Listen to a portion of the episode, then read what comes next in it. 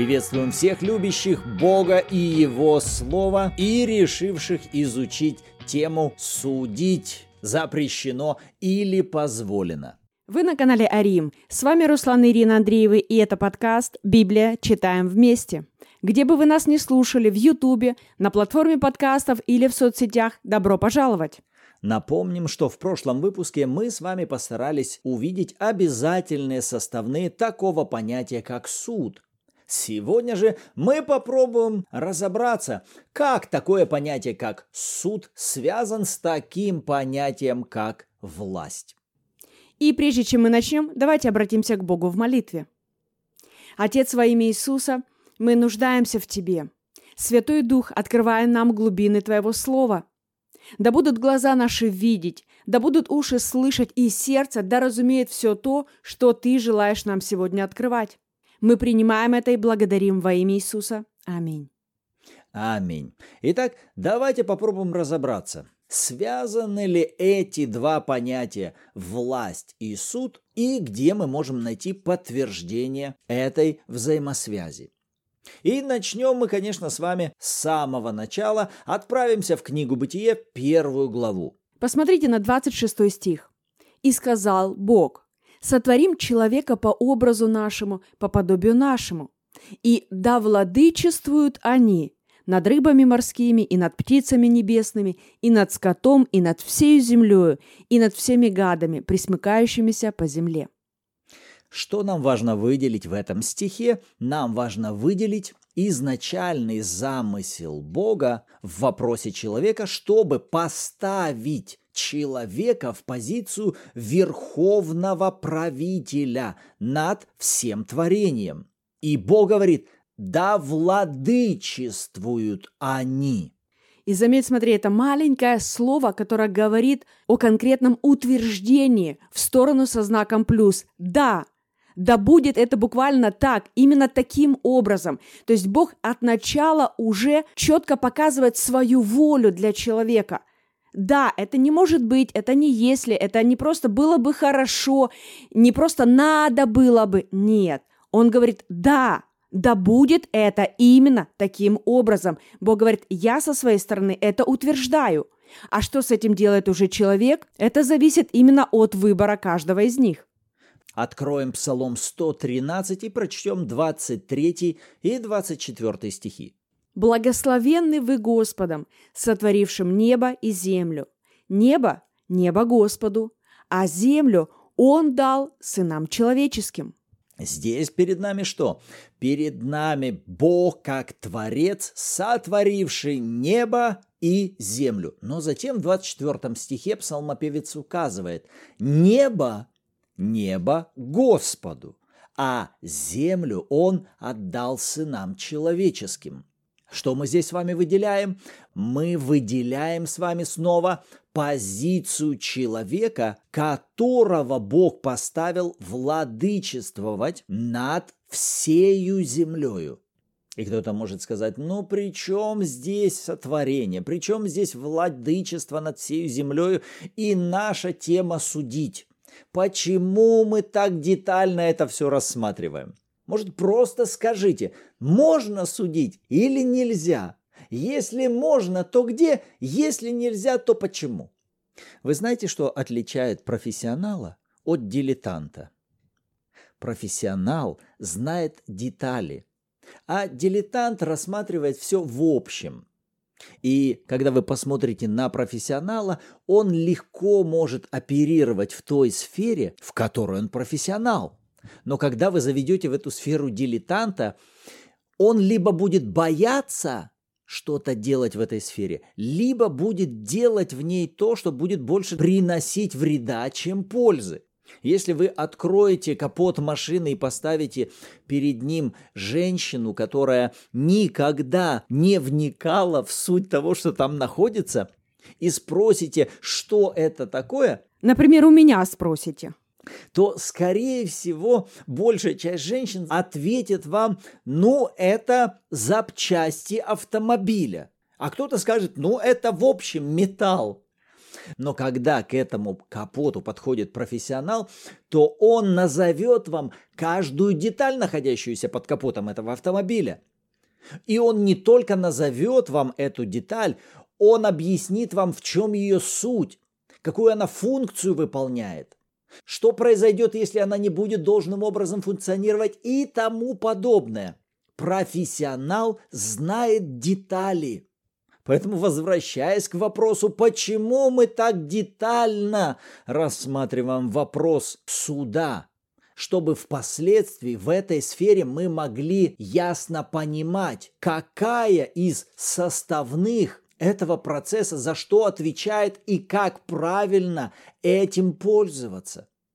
А иначе, если мы останемся в этом вопросе на уровне дилетантов, то большая вероятность того, что в этой сфере мы будем производить больше разрушений, чем созидания. Поэтому возвращаемся к нашему процессу детализации. И в частности, вот мы с вами добрались. Человеку была дана власть. Но тогда стоит вопрос, Хорошо, Бог изначально задумал дать человеку власть, но для чего эта власть? Какой смысл и какое предназначение власти?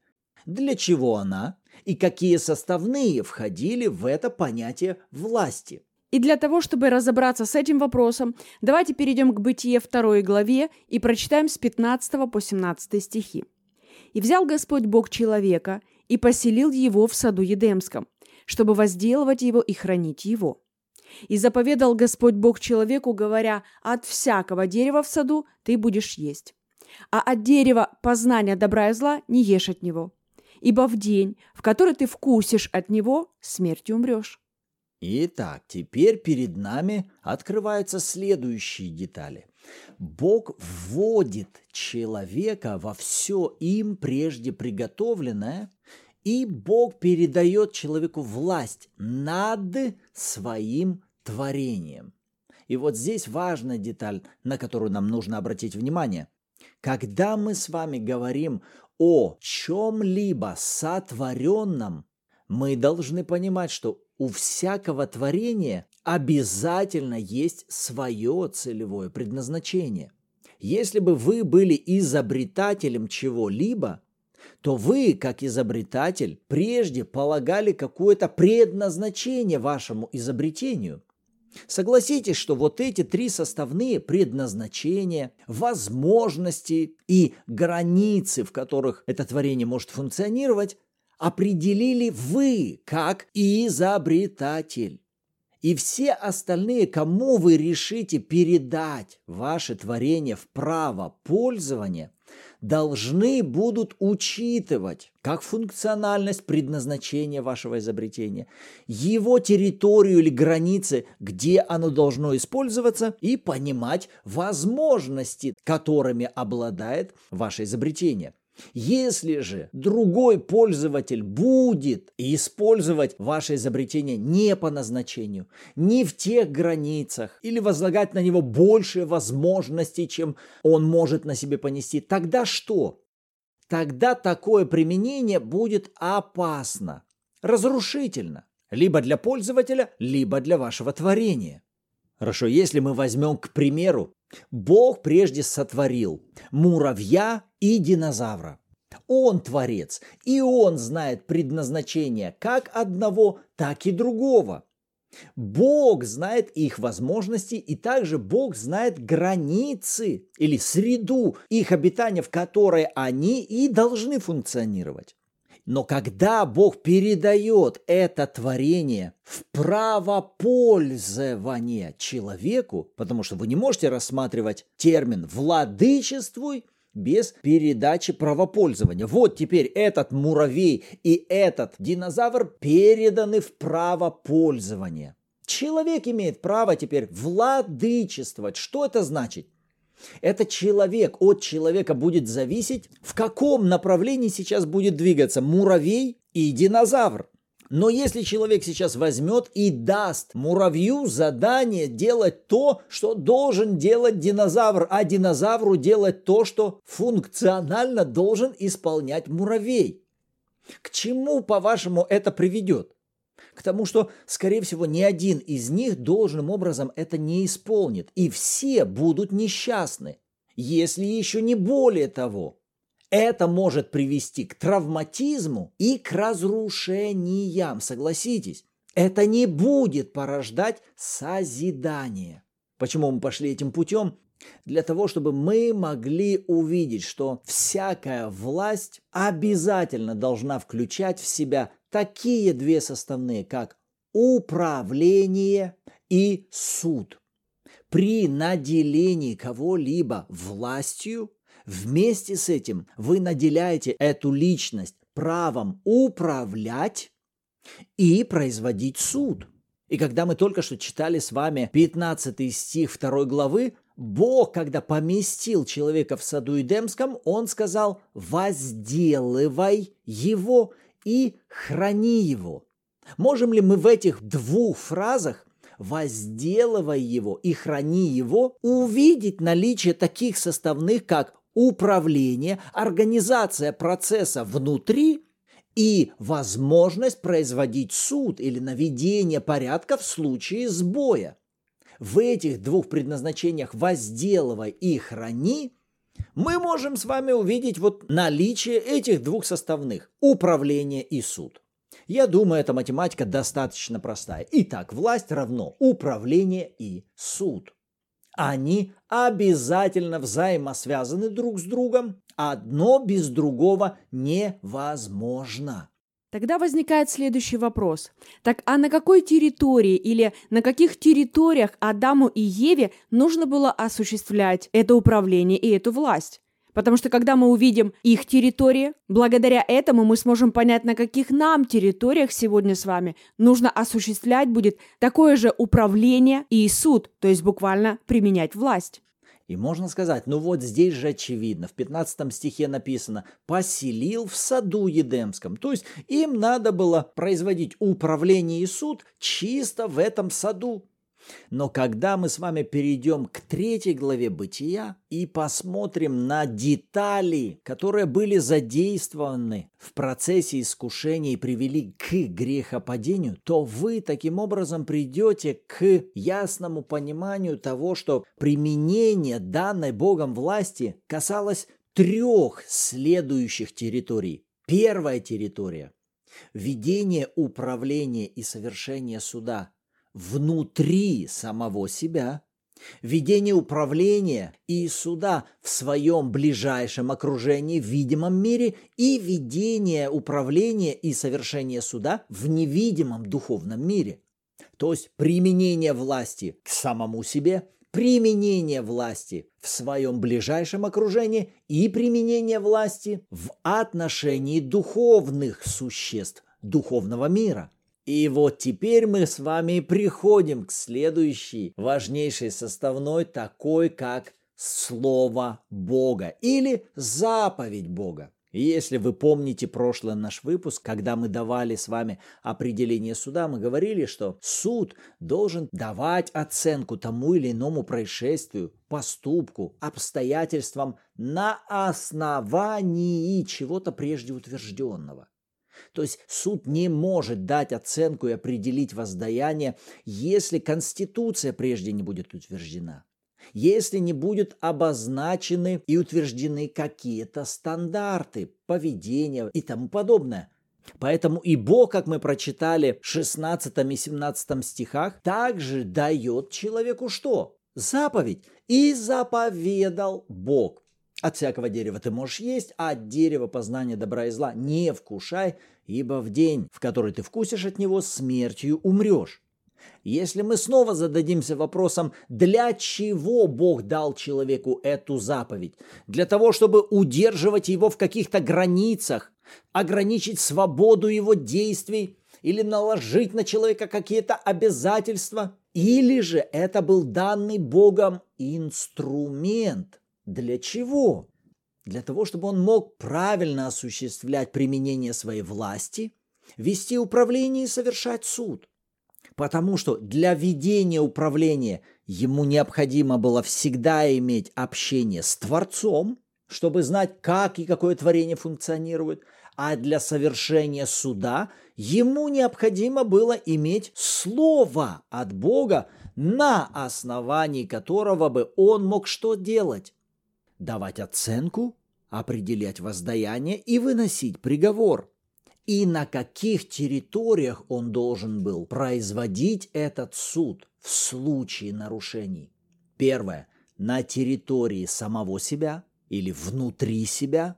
Второе. Вокруг себя, если он видел какой-то сбой и нарушение в своем окружении. И третье. В духовном мире в отношении духовных существ. И если мы зададимся с вами вопросом, что стало причиной грехопадения, то мы смело можем с вами дать и такое определение. Грехопадение стало результатом прежде несовершенного суда как внутри себя, как вокруг себя, так и в духовном мире. Что же произошло в результате отказа произвести суд на этих трех территориях? В результате это привело к разрыву прежних отношений, которые были предназначены для жизни, и при этом это привело к рождению новых отношений, направленных на последующее разрушение.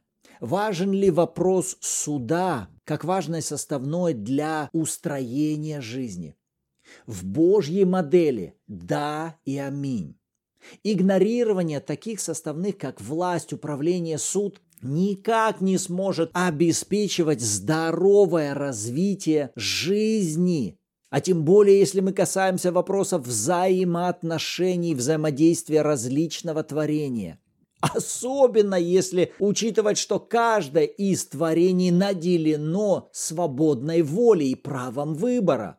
Вопрос власти, вопрос конституции, вопрос управления, вопрос суда – это важные составные, необходимые не просто для порабощения, а для здорового развития целостной жизни – Игнорирование этих составных, пренебрежение этими составными будет обязательно приводить к чему? К разрушению, поражению и в результате смерти.